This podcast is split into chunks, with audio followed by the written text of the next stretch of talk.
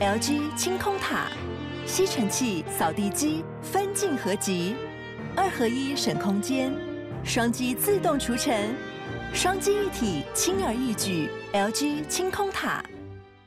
嗨，上一期节目我邀请到《Bells Monthly》的采访编辑肖一辉来聊聊有关人物专访的一些精彩画面，而那些还没说完的，我们这一集继续吧。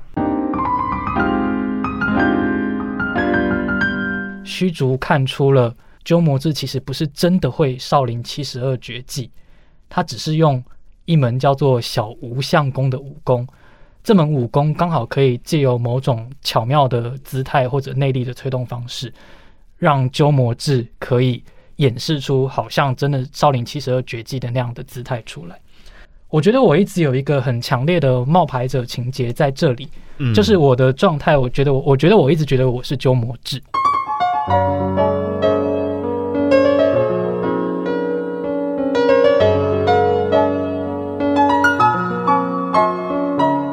本期节目由杨小黎代言的优质保养品艾希尼赞助播出。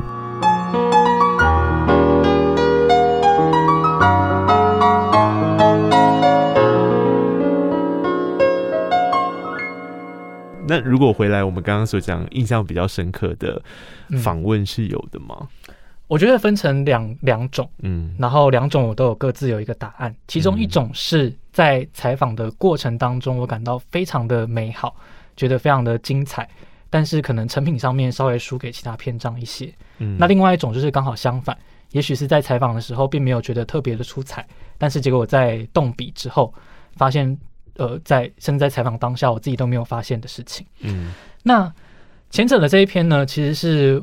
呃，也是我很少访问的一个类别，是设计师，嗯、他是陈清林，嗯，不知道大家有没有听过？我晓得，其实陈清林跟流行音乐界蛮近的，没错，嗯、他当初也是因为这样的因缘故，所以我有机会访问到他。嗯，那清林那时候他非常亲切的让我们到他的工作室去，然后他的工作室非常的真的是。对我来讲是豪宅等级啦，就是 很开阔，很很，然后采光非常非常的好。然后那天是一个下午，他就是正好在画，他平常会就是他有时间的时候会以画画作为他的休闲，所以他正好在画一幅看起来很像刺绣的关于就是花的形状的绘画。嗯，然后画到一半放在桌上，他说他在我们前来访问之前正在做这件事情。嗯，然后整个访问的过程当中，他真的是。开诚布公，然后讲了非常多关于他个人史的部分，跟他设计之间的联系。然后我在采访的时候，我一直会，即使我看起来可能没有在思考，但是我会一直想办法不要太过踩到对方隐私的那条线。嗯，那但是青年的状态是，即使我有了这样子的一个预设的认知，他还是自己很愿意，就是给了我各式各样的故事。嗯，这个是我觉得非常。就是感谢他的，嗯，然后所以这篇采采访是我觉得就采访的状况而言，我最开心、嗯、最不紧张，然后也也觉得啊、哦，很希望能够在线的一个访问，嗯，那如果是另外一种的话。我觉得是最近也算是近期啦，就是访林生祥跟张悬老师的那一篇专访。嗯嗯嗯，这个就也跟受访者的性质有点关系。大家都知道，生祥老师已经是一个就是牛耳级的人物，所以他的访问也非常非常的多。在准备这场访问的时候，我一开始就已经非常的明确的确定到，他绝对不会是一一篇全集式的专访，他绝对会是一个极其片段，然后特定时期。并且只关注于某个主题的访问。嗯，嗯，可是这样子的一个访纲，然后实际现场采访完下来，我觉得也没什么意外。之后，没想到我在动笔写的时候，关于申强老师在其他专访那些过去的背景的因素，居然在我写的时候，自然而然的成为我在动笔的时候的背景啊。这个听起来很像玄学，嗯，但是我可以举一个也是文学上的例子。是卡尔维诺的《看不见的城市》这一本小说。嗯，这本小说很有趣，它的整个结构其实就是马可波罗在面对这个忽必烈，然后他在跟忽必烈讲说他去游历各个不同的城市的故事。嗯，它整个外观上的结构是这个样子。但是到了小说的大概中后段的时候，忽必烈问了他一个问题，他说：“马可波罗，你描述了这么多的城市。”可是你从来没有描述过你来的那个城市，欸，嗯。然后这个时候，马可波罗回答的忽必烈的这个答案，我觉得就是整本看不见的城市的，就是文眼。嗯，他说：“其实我在叙述别的城市的时候，我已经在叙述我来自的那个城市了。嗯，嗯，因为所有别的城市的样貌，都是借由我心中原来那座城市的对比而展现出来的。我觉得林生祥老师的这次采访跟专访撰写，对我来讲就是这个过程，就是我原本只期待。”用我这次访问到的这段时间里面所展现出来的片段性内容来描写这篇专访，但是他的其他篇的专访，在我心目中的记忆以及他的过去的个人史，居然在我专访撰写的时候，成为了我很大的一个凸显他这一次这个片段的背景。嗯嗯嗯嗯，我们都在观看，我觉得做访问这件事情，更是一个集观看之大成。观看这件事情，你其实在观看他者，然后你在跟这一个人做一些访问。但说真的，访问出来所呈现的片段，回到你刚刚的那本书，其实他也拼凑出了我之所以是谁的一个状态。夏一辉的每一篇文章加总起来，其实有一点像他自己在做人物采访的时候，你就承认你有在照镜子吧？照镜子吗？嗯。我我我承认一定会从专访当中看见背后的撰稿者，即使撰稿者不希望这样或者没有这个意识，嗯，然后，但我现在对这件事情非常看得开，那就如同我一开始举的那个文学奖评审的例子，就是现在就是我在做这件事情，嗯，所以这件事情无法被回避，它可能也是不可能被回避的，嗯，那至于我有没有主动的照镜子？好难回答，我也不晓得。嗯，那或许大家可以去看看他怎么写刘志兴吧。可以。嗯，他写刘志兴的那一篇，其实稍微的把这件事情浮上了台面，讨论了一下。原因是因为当时他刘志兴也不是音乐领域的人嘛，对，他是报道者的副总编辑。是。那当时会派你过去，根据你的说法，原因是因为编辑部的人认为你适合访问他。我到现在还是觉得好吊诡。我真的觉得我跟他，我配不上他哎。所以别人眼中的萧一辉可以跟刘志兴做频率上面的共振，但是呃，萧一辉用自己的方式去观看刘志兴之后，产生了这一篇文章，再去让大家探讨他们两个人在本体意识上面的相像性为何。这件事情非常的有趣，然后他是怎么说的呢？我觉得这刚刚好，是因为刘志新回来之后，他就说：“做记者是题目来找你，你不这样觉得吗？”他反问了你这个问题，而夏一辉是怎么说的呢？他说：“好像每个人都比我更早知道我是谁。”嗯，那你不，可是你你想想看，他不就是又回到了你刚刚论述的脉络里面？原因正是因为你在叙述别人，跟你在观看别人的时候。让别人拼出了你的样子，之所以那个比你早认识嘛，对不对？嗯、所以比你早认识之后，才会有了编辑台说，我觉得他应该蛮像你的。我自己是这样解读的啦，嗯、我不晓得这样的解读是否精准，但是至少我看到的是这个样子，嗯、所以我才说观看这件事，在做专门做人物专访的人身上是很好玩的。嗯，它是有很多层次可以去讨论的。嗯，然后下一位是我目前少数见到愿意把这件事情。端上台面让我找到一些痕迹，然后去问他这个问题的 文字工作者。不会让你去看李同豪，他也会写一些脸书。呃，别对我说脏话。对对对，哦，很好看。没有别，是对我说是对我说脏话。对对对，对我说脏话，很好看，很好看，大家去追踪他。今天节目最重要，你你这样讲，我我哎，我好像理解，好像是哎，嗯，好好。萧仪辉还有两篇文章，我自己很觉得很好玩。一个是他最近写一个滤镜创作者，叫做爱子。他对爱子的时候，是我想要讨论的事情。是对你来讲，采访前有一个仪式吗？除了我们去理解这个人，用各种方法极其的去拿到有关于他的资料，对他身体的各种反应的想象之外，嗯，他本身是可以有一个仪式的吗？对你而言？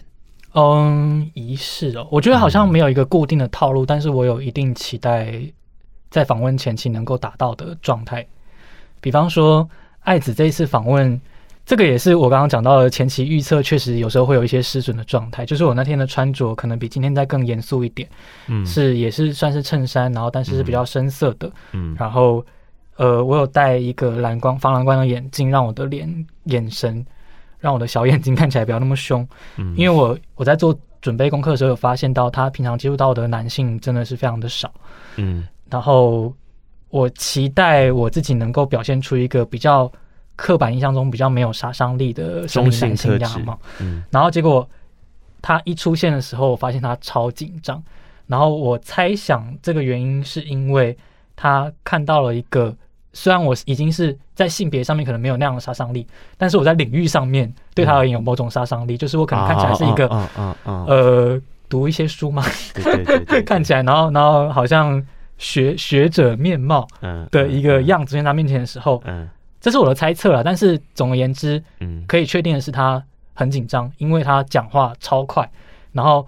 我跟他讲说，你可以先点餐，因为我们也在咖啡厅访问。我说你可以先点餐，然后他就看菜单，看了一边看一边跟我讲说，你那个访谈上面写的那个问题啊，我觉得不不不不不，就我在我开始问问题之前，他已经开始非常快速的讲出他感觉可能有准备好的回答这样，然后我就说，哎，你那个包包会不会太夸张啊啊？我就对他说了这句话。这件事情是因为我我其实会预期受访者在进入问题之前有一个。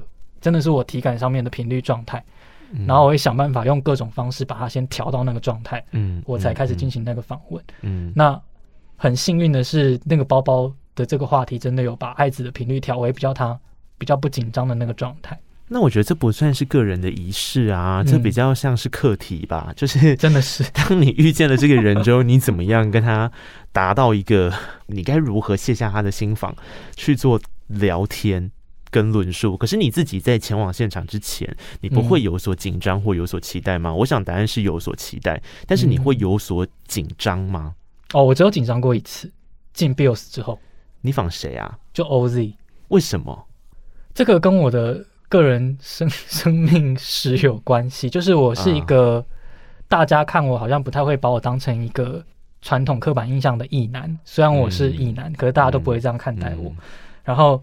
我因为这样子的一个从大家身上所收到的回馈，有了这个认知之后，我觉得我变成一个对自己的外表带有这样的期待，然后想办法去用别的方式去传达自己，不管是魅力或者是谈吐姿态。我因为有了这个认知之后，有做这样子的调整，嗯，然后我假想，即使是像 OZ 这样子的人，他可能也会有某些类似我刚刚讲这个状态的一些情节，比方说他可能。他看起来虽然这么这么火这么潮，可是他会不会其实小时候哪里有受过伤吗？或者是曾经被排挤过吗？我想象他会有一个这样子的状态。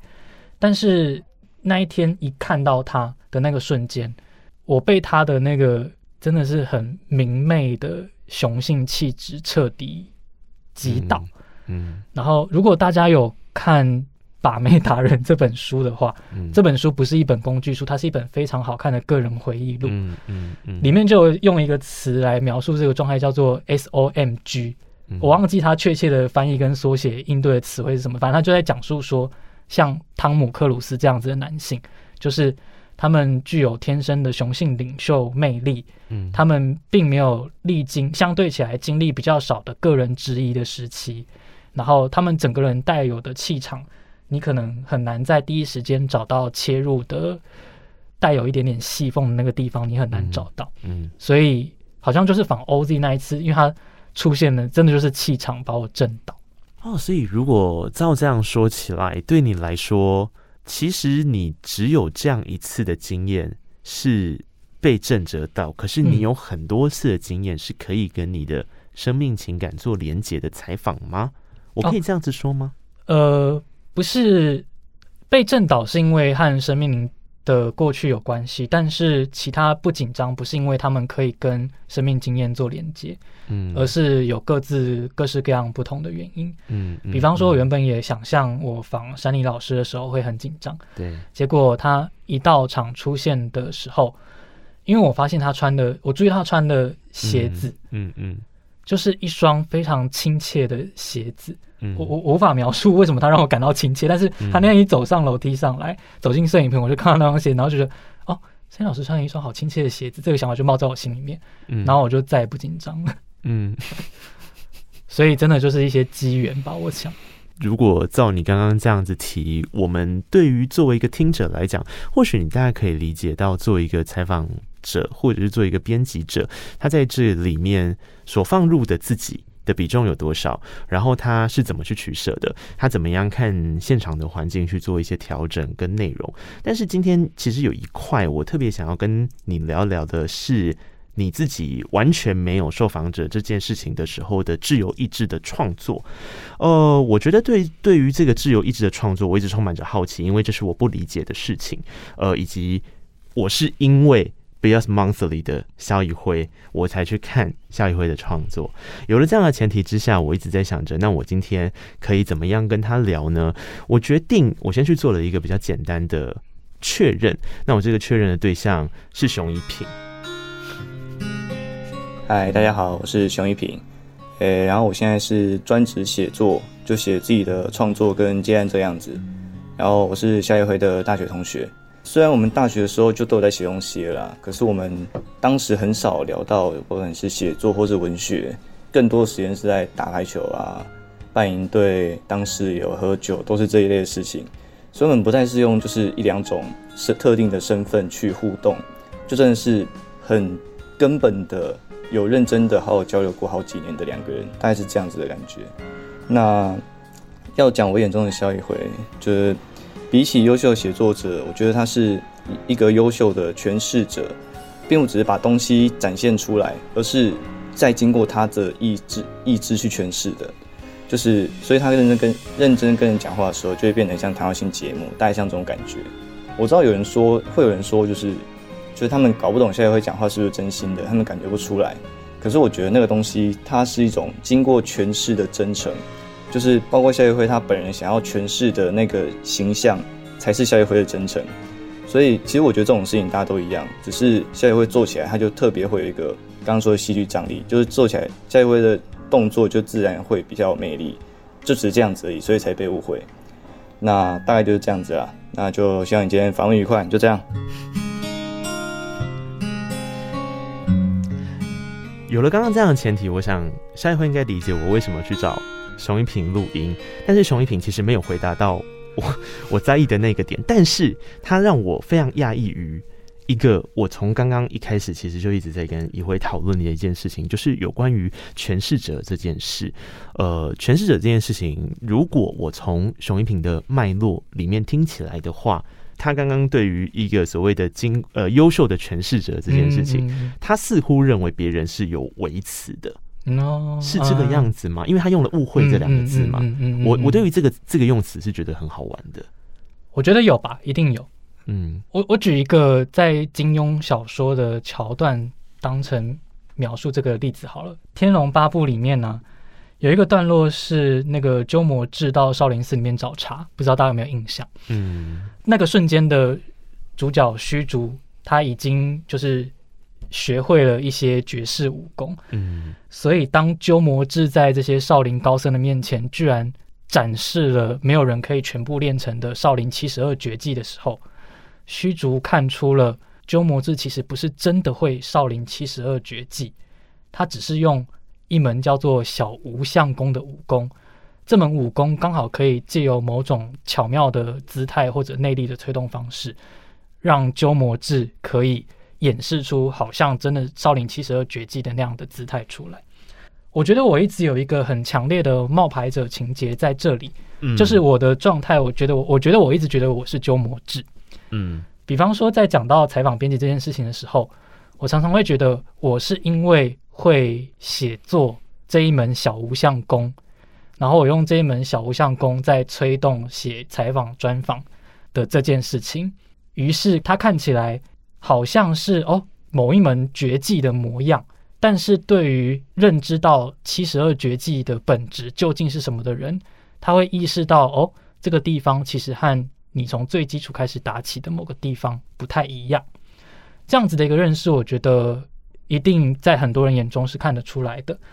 但是我好像也没有办法因此而改变什么，因为小无相功就是我的所有。下一回你不觉得这个很好玩吗？你刚刚在讲的时候，我一直在想一件事情。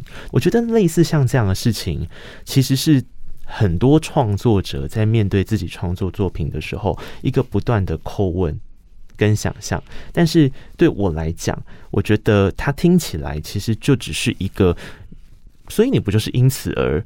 更知道你自己是什么样子的样态吗？所以当别人去告诉你的时候，你才会说：“可是因为我就只是我会这件事，那就表示因为你意识到你会这件事，所以你把这件事拿出来使用它。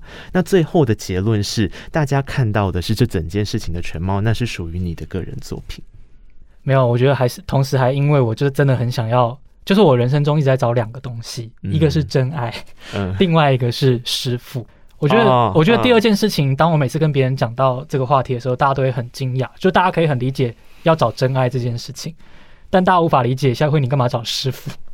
可是我一直觉得，我我找不到这个人呢，就是，呃，我我我可以依循着他的指示，然后他呃，当然同另一方面，他愿意情感上对对我倾他所有的教导我去完成某一件事情。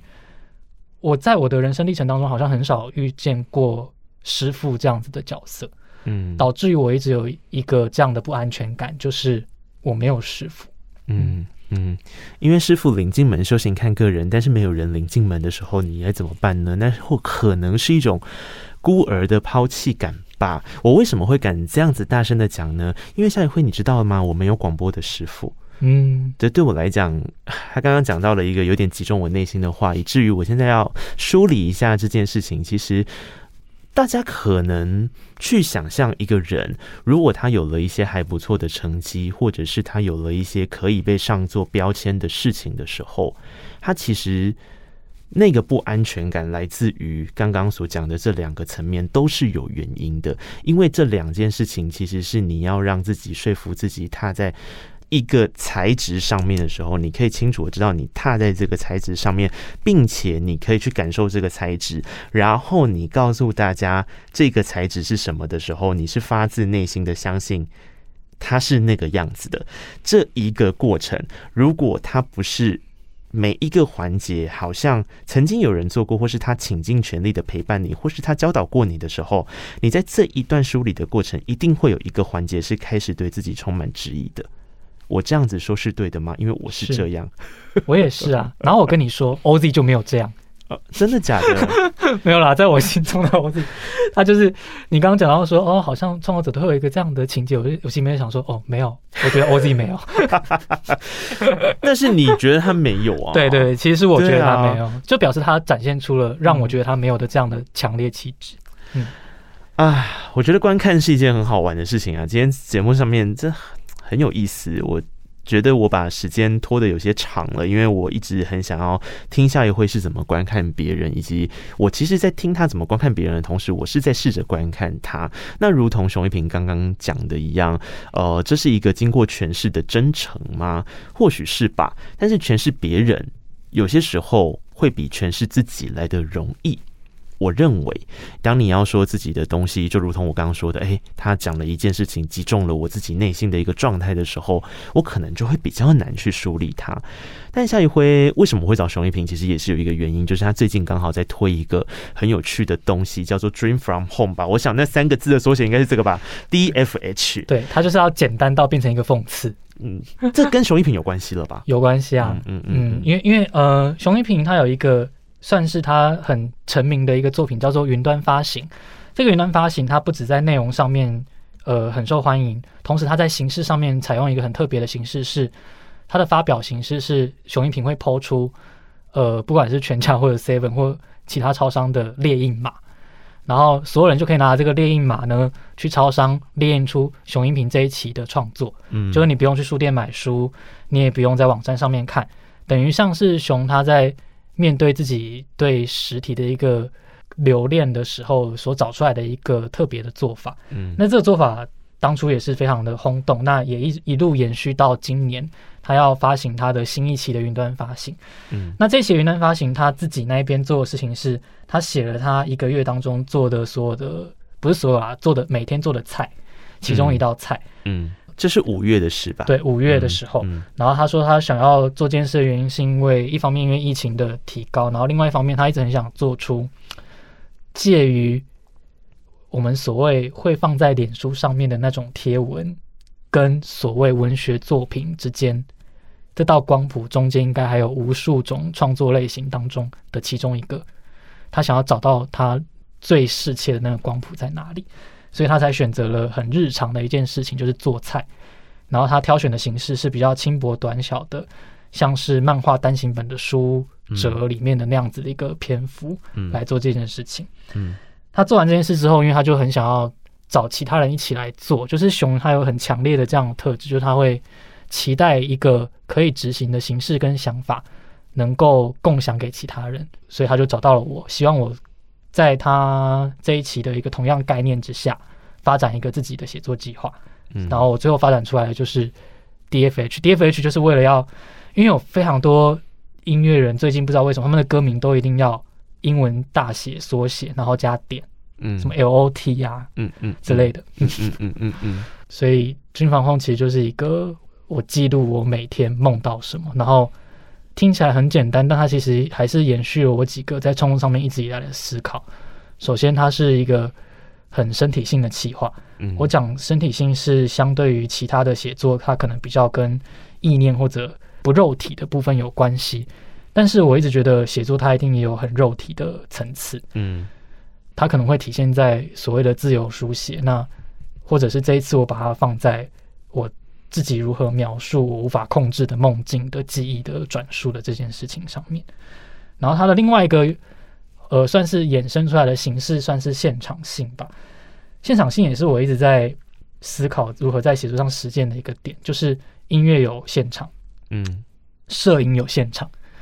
然后，甚至绘画也有现场，嗯、就是什么沙画，什么现场描描出什么，也有也有也开始发展出这样的现场。但是文字一直没有发展出一个真的有我觉得很能接受的，刚讲到艺术表征的一个现场的形式。我唯一能够想到文字的现场，就是大学只考的作文课啊。那就是一个艺术表征啊，是你不觉得吗？它就是一个集体创作，在大家在同一个时间里面写着一个东西。但你这个观看超后设的，你必须要找一个艺术家把这个东西论述化之后，才会变成一个作品。对对对对对，确实哦，对对对。好，对，然后所以我就，然后我跟熊之前有做另外一个尝试，也是在找现场性。嗯嗯呃，因为我们知道有些人有曾经做过，比方说在一个地方公开写作什么，可我们觉得我们觉得那个艺术表征不够。嗯，我们曾经做过一件事情，是在呃中立的一个。独立空间叫做地下浮流，我们办了一个活动叫小说接龙。嗯，小说接龙怎么玩呢？就是我们会开一个 Google 文件，嗯，然后用投影机投影在墙壁上，嗯，然后每个人就是会有分两队，然后各三棒，然后要抽签抽到一个词汇，嗯，那个人就要写出超过两百字，然后三百字以下，但是一定要包含这个词汇，嗯。的，而且必须要跟上面那一个人写的东西可以构成一篇小说的内容来，然后现场会有大概。就是反正就是现场有观众，然后两队谁获胜，就是由现场观众来决定。嗯嗯，然后我们就做了一个这件事情很好玩。然后在 DFH 这件事情，我是一样开了一个 Google 文件。嗯，然后所以我就很期待说。如果有人真的开，也跟我一样开这个文件的话，他就会看到你的书写脉络。对我，呃，不算脉络，就是我在书写这个动作这件事的进程，因为它就会有删删减减，它是一个共编嘛。对对对，然后甚至还会看到，比方说我的，可他可能会得知我的 MacBook 的选字到底哪些词汇上面常常选错之类这样子的一个过程。嗯嗯嗯，你可以接受这样子的隐私揭露哦，因为我我我觉得这就是好玩的。我跟你会说，我想要聊聊这个计划，并不是因为他最近在做，而是。我一直在思考，呃，我刚刚说观看自己比较困难，但是观看自己困难的地方不是在你看见什么，而是你看见什么之后你要呈现什么。通常这个是最困难，所以当我们一直在说“哇，这个歌手他这一张专辑忠于自我，他呈现了他自己的时候”，他不是一个千篇一律的。一句话，它其实是会因为每一个人而有不同的难度，这个观看会出现一个难度跟一个障碍跟一个门槛。那呃，对我来讲，我觉得 DFH 这个计划一点都不简单的原因，就是因为你怎么观看梦境，首先你要如何详实记录，而且记录这两个字是要被画上上下引号的，就是它如何是一个记录，然后这个记录该怎么样去一些识别化跟。呈适度的呈现你想要呈现的东西，就是我们俗称的作者意志吧。嗯，那这个东西对我来讲是有点难的。然后它难还难在第二件事，它要持之以恒一个月。嗯，我的天哪！幸好我每天真的都在做梦。对啊，我没有办法，因为我我我会在我一定的情绪跟状态底下，我会可我说的情绪是比较长期性的情绪的时候，我会去记录我的梦境，我想要去看看到底发生什么事。嗯，呃，这是检视自己的一个很棒的方法，但是我没有办法做很长期，我顶多顶多最高的记录好像是两个礼拜、半个月，嗯，因为一来可能没有梦，二来你真的记不住，嗯。然后三来是你真的就像运动一样，这件事情很需要恒心。嗯嗯嗯。你现在还有，我们录音时间是六月十八号，是你还有十二天。是，我觉得还蛮顺利的啊。我觉得很顺利啊，而且你的书写很记。他六月八号那篇出现了十四个人哦，你的一场梦里面有十四个人哦。是，我不知道。嗯，我数过了。然后，嗯，我觉得这件事情是我很敬佩的。OK，我先回答你的第一个第一个疑惑，就是关于梦境它如何被记录跟表述的这件事情。我先举一个我很喜欢的，也是艺术家他的一个作品作为例子。这个艺术家叫做郑先玉。那郑先玉这个艺术家，他的他可能会常常被媒体报道的是，他还有另外一个身份是骇客。嗯，所以他的艺术作品同时会包含了带有某种科技检视的性质。嗯，呃。用我们刚刚的话说，就是他很他的作品很常用科技手法作为他的艺术表征。对对对对。然后，比方说，他有一个很有名的例子，是他差一点要跟陈珊妮的演唱会合作的一个作品，叫做《沙盒》。嗯。Sandbox。嗯。那个沙盒就是所有进入到他所布置的空间里面的人的手机都会被害，然后都会不断定期的接收到一封简讯啊。然后，嗯，这个简讯呢，它原本是用在它的这个沙盒的展览现场，就是它的这个沙盒的展览现场是全部东西都没有，然后一片空白的一个空间，嗯，墙是白的，地板也是白的，天花板也是没有任何东西，然后也没有任何摆设的空间，所以参展人必须要走过某个柱子的时候，他可能手机被害，收到了一个简讯，那个简讯就刚好是他在。简介这个柱子上面有什么艺术作品，而这个艺术作品是你看不到而且不存在的。嗯，他其实是在探讨说，呃，展览简介跟展览之间，当然还有很多层面，但是最直观的就是展览简介这件事情如何去回过头来定义一个展览的呈现。他就很后设啊，很后设。嗯，然后呃，我喜欢他的其中一个作品叫做 Hijack。嗯，然后就是他的做法，我觉得超酷的。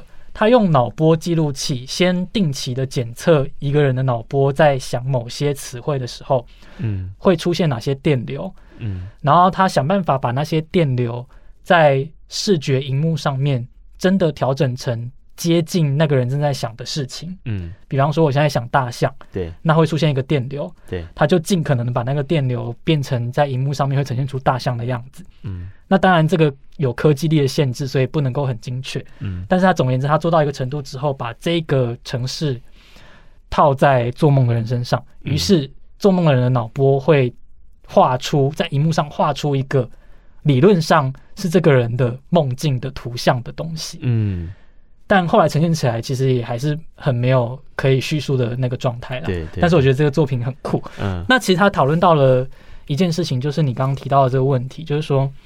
梦它是哪一种艺术形式？它是视觉的吗？它是味觉的吗？它是听觉的吗？嗯，它是文字思绪上面可以呈现的吗？答案是都有可能。对。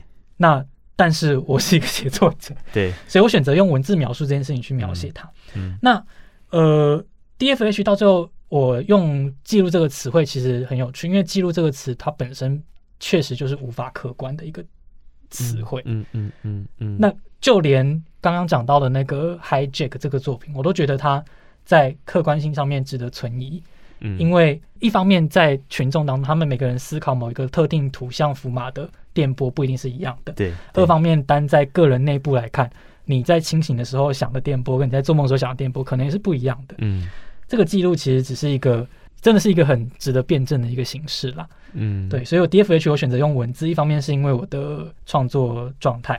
嗯，然后另外一方面是我觉得这件事就是这样啊，就是我的梦，就是我就要这样写。所以我有思考过一件事情，就是我在行文 DFH 的时候，我到底要用一些写作者比较常用的方法来继续那些只在我的生命中出现，但是大众应该不认识的人我有考虑过这件事情。比方说，我是不是应该用 S 来记录？对对对，或者是用我有发现阿张，但是我后来决定不对，对，我要我在梦里面怎么叫他们，还有我在现实中怎么叫他们，我就应该要用叫什么样的方法叫他们。嗯嗯嗯。呃，夏宇辉讲到了，我觉得这也是一个很有趣的地方，在他的 DFH 计划里面，呃，对于人物这件事，我刚不是说他数了一个十四个人名，为什么可以明确数出一个十四个人名的原因，就是因为他分别给了他们名字。我觉得给了名字这件事情是一个很特殊的存在，跟对于一个创作的时候，他势必是有思考过的。谢谢他刚刚回答了这个问题，然后有关于我们所说去判鉴这个。里面的诠释自我这件事情，我想你可以去感受一下他的文章里面怎么去做书写跟脉络，因为这是他诠释自我的系列其中一个比较有趣的东西。那另外一个，如果你觉得梦这件事对你来讲太虚幻的话，呃，有一个系列它是叫做歌单三十天吧，他在一五年、一八年跟一九年的时候各自做了一次。它是同样的问题，好，比方说影响你生命最多的一首歌，但它不是是什么歌，就这样，或是去阐述为什么影响他生命，他会为这件事情去做一篇短篇的文字去诠释它。所以你是在用这首歌诠释你自己的这个生命经验？没有，我觉得他们之间并没有互相对应的诠释关系。嗯，他们是更体感的一个状态。举个例子好了，我觉我一直觉得。文字它的一个最大障碍，可是它也是它的最大优点，是它跟其他感官性的艺术形式的互通性非常难完成。所以大家最常见的可能就是关于实际这件事情。嗯，一个人他的舌头再怎么灵敏，嗯，或者就算他舌头灵敏加他写作能力很强，嗯，你读时机都不可能尝到。那道食物的味道，嗯嗯嗯，然后这个东西其实就是一个艺术形形式之间无法转换的一个最基础的障碍，嗯，然后呃，歌单三十天，我觉得对我来讲有点像是我听音乐，我确实会有一个情绪，嗯，那个情绪绝对是无法用文字描述或者是传达给另外一个人的，嗯，我只能用给了我类似情绪的某个故事或者记叙来传达给对方。所以它是一个间接再间接的嗯嗯嗯写作过程嗯。嗯嗯嗯嗯，这个写作过程有因为一千七百种靠近而相互影响到吗？我聊聊这本书好了，我先讲一下为什么我会这样子的观察。二零一四年他开始做了这个计划，这个计划后来是有出版成册的，就叫做一千七百种靠近。那它其实是一个。罐头讯息的概念，我用比较直白的说法，就是他会收到一个委托人的一段话。这对委托人的一段话，可能是对于某件，我觉得大部分都是在对于一个逝去，或是看起来存在，实际上是逝去的一件事情的一个。呃，我希望你萧一辉帮我写一篇跟这个有关的事情。让我可以跟他说，或是让我可以跟自己说，然后他就是收到了一个这样子的请托信件之后，借此去做出了一个一篇文字，然后这一篇文字是有回应他，但是同时好像也你要说他完全是一个独立的个体，他也可以存在的一件事。所以为什么我会联想到这样子的方法？原因是因为这样，就像你刚刚说的一样，它似乎好像也是一个这样的概念吗？呃，一千七百种靠近的这个企划，就是免付费文学罐头企划。其实它应该是我目前为止觉得自己最叛逆的一个企划。它持续进行中吗？它还在进行啊。嗯嗯。对，然后呃，我觉得它最叛逆是因为它一开始的发想是因为我想要抵抗写作被神圣化这件事情，很矛盾吧？虽然我自己把写作放在放在神圣的位置，但是我很看不惯大家。大多数人把写作放在一个神圣化的位置这件事，嗯，比方说，很多人会在文学的场合就会叫我小一辉老师，我会觉得非常的不自在，不自在，而且我会，我会很，我真的是很积极的去跟他们说明说，但我不是老师，你可以叫我一辉就好了这件事情。所以为什么用罐头这个词？是因为以前如果大家还在用非智慧型手机的话，嗯。有一一个东西叫做罐头简讯，就是它已经先帮你拟好，对对对，你不用再打字，你就可以直接把这个东西发送出去，它就可以符合你的需求。所以我做这个计划是希望我自己真的就像一个可能律师在接受委托一样，符合这个人的需求，然后完成一个文字性的内容。但他到最后实践起来的结果会变成是，他的反讽本身反而成就了他在艺术形式上的价值。怎么说呢？因为文学是没有用的。你今天你跟你前男友分手了，你再怎么会写东西都没有用。就是 它是一个嗯嗯嗯预设的徒劳，嗯，但这个预设的徒劳本身，我们却永远会去追求它，永远会去实践它，永远会去阅读它。我觉得到最后，它呈现出一个这样的结果。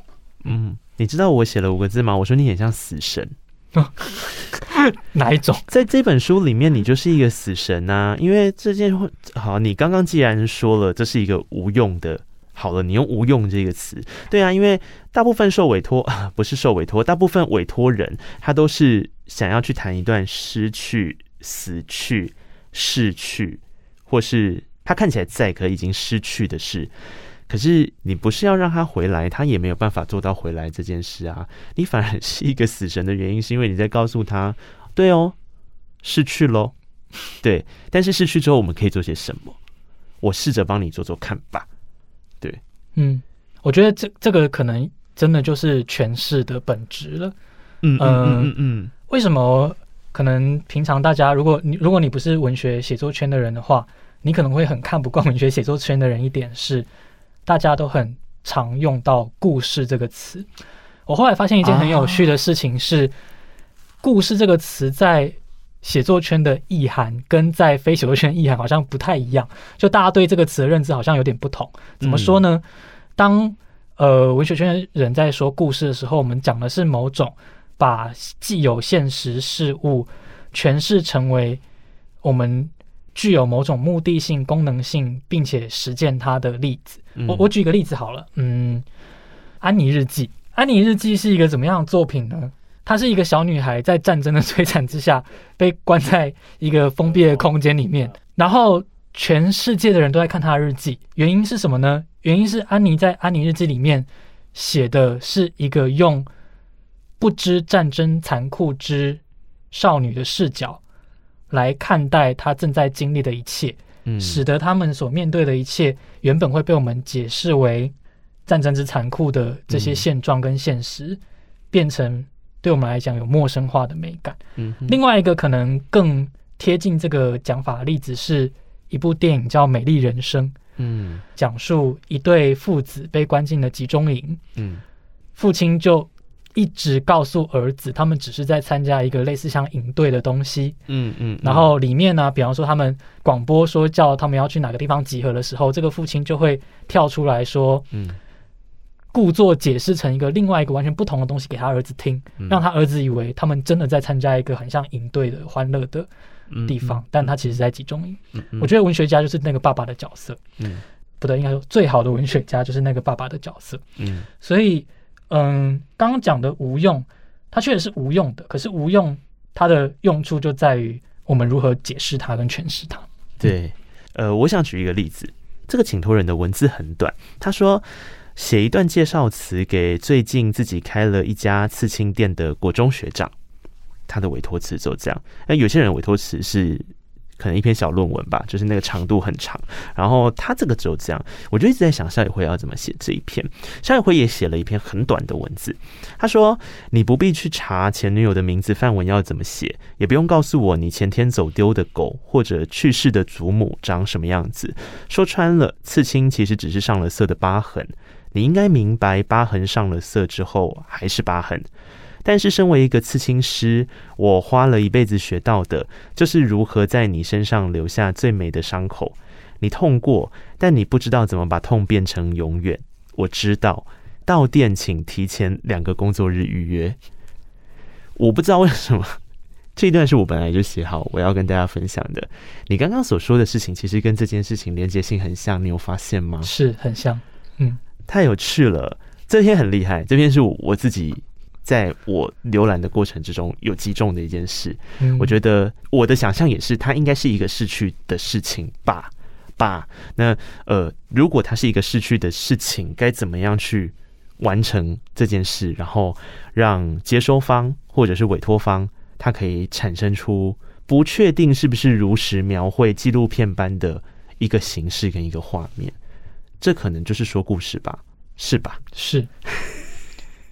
对啊，刚刚讲到一半，我刚刚说文学圈的人会心目中的故事极端是这个模样，但是在我发现，在非写作圈，他们对于故事的认知指的是故事，就是从前从前，对对对对对对对，他们心目中，但其实就连从前从前这样的故事，全部都是，呃，如果是好的从前从前的话，它全部都是这样子的一个认知在解读的过程。我大概有点理解为什么萧一辉一直认为作家这件事情其实是充满矛盾。的一个称号，跟他对于这件事的认同性，呃，从开头讲到现在，我想我也要试着做一下回马枪。呃，好玩的事情是我从他的文字里面去找一些光芒，或者是找一些蛛丝马迹的时候，我很喜欢这一段，因为他在这本书里面提了两次的事情，是这个。他的第一次提的时候是在书本的第三十九页，他说：“我们会在一生的中途度过一个最好的瞬间，接着在那之后用尽接下来的一生去寻找和那个瞬间相同的瞬间，然后发现找不到，然后死掉。”接着在一百三十三页的时候，他说：“我想我们都同意，人并不是每天都处在最好的状态。”也就是说，每个人的一生都有某个瞬间是自己最好的状态。我觉得，对于今天这一段访问，我想要用这个字做结的原因是：一瞬间要怎么找到它呢？没有人知道。但我我我也在想啊，因为我我做声音的时候，我会期待那个一瞬间是什么呢？可能是一个像照镜子一样的采访，可能是某一次的书写，然后你又会到一个时间发现，哎，那一次根本就不是。就是不是那一个瞬间，然后你就继续再找，你又发现了，你又否决了，你又发现了，你又否决了，然后最后等你真的死掉了之后，才会有一个人出来告诉你说：“哈哈，你有发现吗？这整段过程，它才是那个美好的瞬间，因为在时间的亮度里面，这不过就是个瞬间。”我自己很喜欢这样的感受，然后，唉，偷偷的跟萧一辉说，我是先看过萧一辉的文字哦，才开始知道要怎么懂得对节目温柔的。等一下你，结果你就尽收了。我对你刚刚那段话好好奇哦，什么意思？你本来对你的节目很残暴吗？不是残暴啊，而是你不知道你对节目对你来讲的意义是什么啊。就是我们的人生都在找一些意义嘛。那找一些意义的过程，如果我们翻成白话文的话，它可能是你在找你自己的定位，或是你期待的这件事对你的意义是什么？嗯。没有师傅告诉你这件事对你的意义是什么，可是你就觉得你好像蛮喜欢做这件事的，你也觉得你擅长做这件事，可是你擅长跟别人要不要听是两件事。但是你做了之后，你是希望别人听还是希望自己听？我刚刚所讲的这些都没有答案，这些都是问题。就是所以在这个寻找的过程里面，我可以慢慢的怎么凿光呢？凿光的过程可能是我透过跟每一次。来宾访问的互动，我从当中就像我刚刚讲的，我照到了镜子，我以为那可能是一个美好的瞬间。可是，在这件事情之前的源头是，我开始发现，或者是我想象中，其实有很多的创作者，他不是你所定义很前线、很直觉性的创作者，例如一个作词家、一个作曲家，他是一个编辑，他是一个采访者，他是一个广播节目主持人，可是他其实正在做着创作。那我看见了这些，因而我相信了这件事情，因而我知道其实是可以好好的跟着节目走向一个不知道他会把你带到哪里去的地方。嗯，然后那是我之所以称为我对节目温柔的一个过程。嗯，我的论述是这样，真好，真好，我明白了。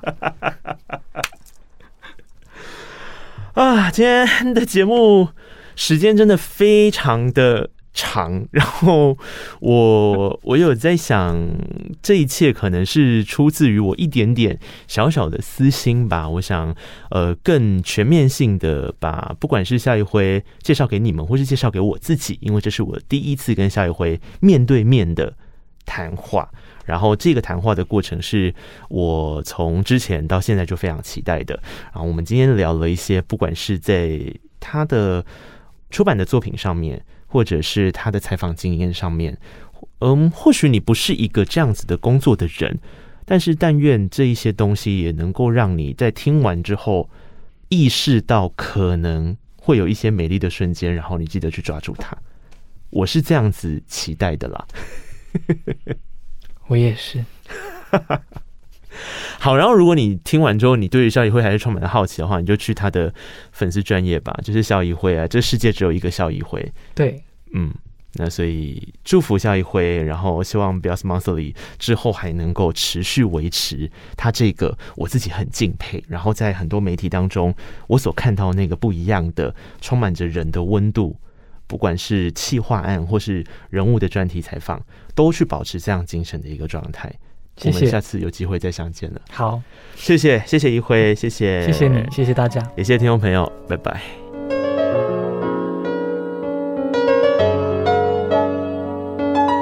本期节目可以在 Apple Podcast、KKBox、Spotify、Mixer Box、First Story、SoundOn、Google Podcast 等等平台收听。欢迎听完订阅、评论、留言，谢谢你让我知道你在听。